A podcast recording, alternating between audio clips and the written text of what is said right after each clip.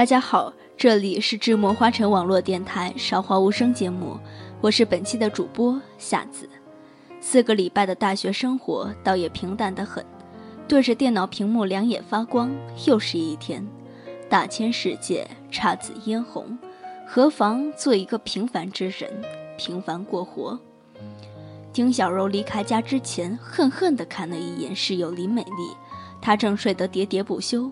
丁小柔走上前去，拿起茶几上林美丽吃剩的方便面，眼也不眨地扣在林美丽身上。酸菜汤流了一沙发，林美丽竟然没有醒，翻了个身继续睡。自从合租在一起，丁小柔已经无数次在她的梦话声中醒来。她霸占客厅，彻夜不睡。有时抓着头皮在阳台上为给杂志画插图寻找灵感，饿了就吃方便面，让本来不大的屋里全是酸菜味儿或者红烧牛肉味儿，反正就是特别味儿。或者也在下午起床后蓬头垢面、艺术家似的在那儿抠脚。这个时候恰恰是丁小楼下了班刚回来，满室都是林美丽的早晨味儿。所谓早晨味儿，就是二氧化碳味儿和打嗝味儿。所以说，让丁小柔相信漫画家是个美好职业，那真不如杀了他。丁小柔和林美丽曾经画了三八线，也相安无事住了两个月，直到有一天，丁小柔好人病发作，说一起住可以轻松一点，林美丽的世界立刻攻了过来。包括长时间占用客厅或者卫生间，林美丽就像没有记忆的大母猫，在她卧室之外的任何地方制造凌乱和垃圾，都往沙发上丢。这世界真是够了。丁小柔昨天晚上在自己房间里哭了大半夜，后来实在顶不住，还是睡着了。丁小柔觉得不好意思，再次深信自己心够大。男朋友和自己微信分手这事儿，她都能不哭不闹不追究，回了个好吧，还没来得及悲从中来，那状态像是一个早就预料到被通知下岗的中年妇女，终于得到通知，反倒踏实起来。然后他给他妈打了个电话，他妈正看电视剧呢，回答的有点心不在焉，母女俩寒暄了一阵，他妈突然说：“你没事儿，我就先挂了啊，闺女儿。”丁小柔放下电话，突然掉下泪来，手机里半条新微信都没有，连微博都刷不出来，被世界遗弃的感觉更加明显。他二十八岁，北京的外来务工人员，做杂志编辑，长得一般，中等偏上吧。每个人都认为自己长得中等偏上，谈着一个做手机病毒软件的屌丝男朋友。哦，是在昨夜之前。现在他孤零零一人呢，有几个好朋友，但这会看来似乎都不好意思打电话过去诉苦。唉，算了。之前他睡得正熟的时候，闹钟叫醒了他，本想赖会床，又被林美丽喋喋不休的梦话骚扰。和这个室友住在一起快一年了，当时是指望能有个昼夜作息差异的好处，后来发现全想错了。林美丽日夜盘踞在家里，大部分时间没活儿，小部分时间有活儿，可偏又都可以在家完成。扣完面，丁小柔觉得大仇已报，精神抖擞的准备出门报复社会。她心里扑通乱跳，又暗自高兴，觉得当个坏人也不过如此。她今天要当一天的坏人，好人她当腻了，每天当着林美丽的保姆，嘴上还得说。都一块住呢，互相照顾吧。他这样的老好人，今天终于发作了，他不忍呢。走下楼，他发现春天来了。小区的物业应该是个色盲机构，各种梅树、丁香被种得五彩斑斓，必须穿《还珠格格》的衣服才能压得住。那个每天盯着他看的保安继续盯着他看，冬天带着清鼻涕盯着看。夏天就带着一胳膊蚊子包盯着看，有时候还配合着咽一口唾沫。他应该和他一样，也是背井离乡来北京讨生活，但他更惨一些，因为他还要为丁小柔站岗。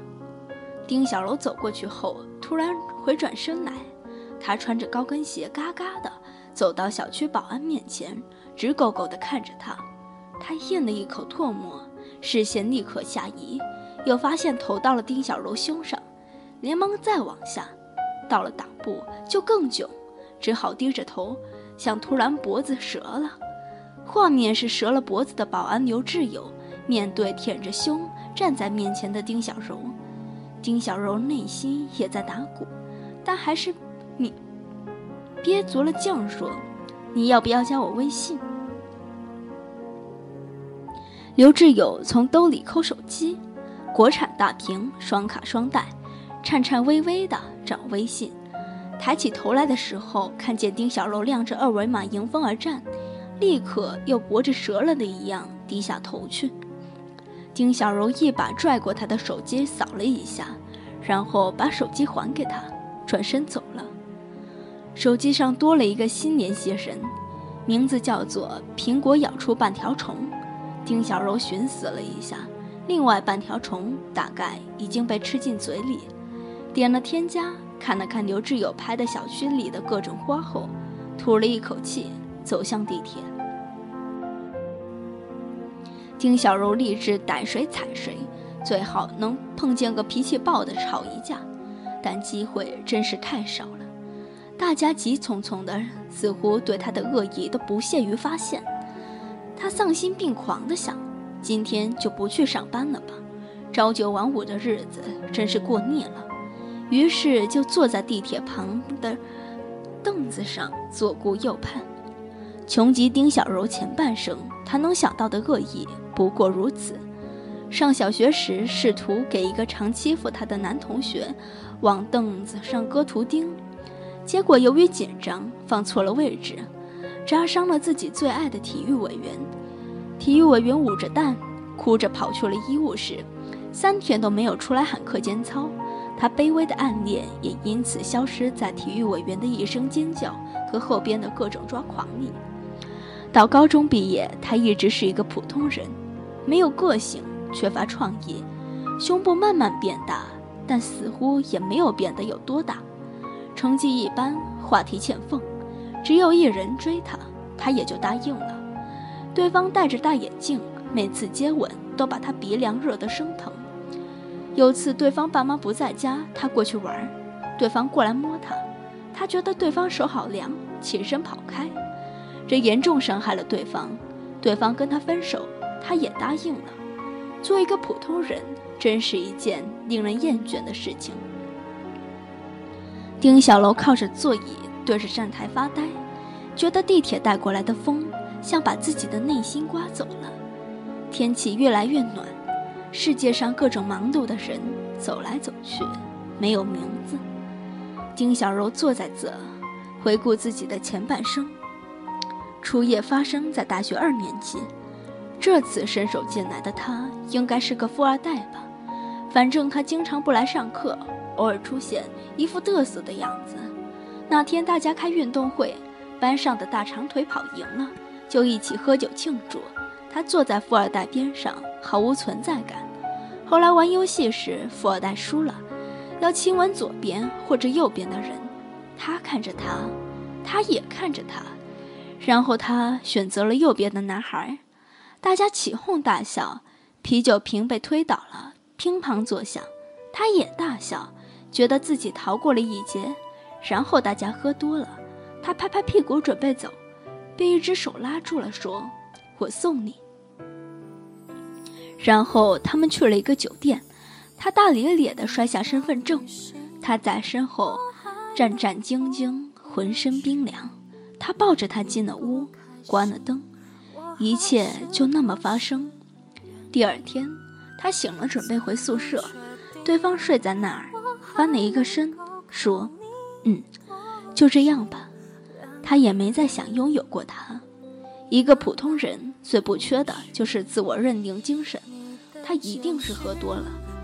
人生大多得到之后即刻失去想象，有些又不如不见。毕业那天，大家泪雨滂沱。富二代又喝多了，大唱《我的未来不是梦》。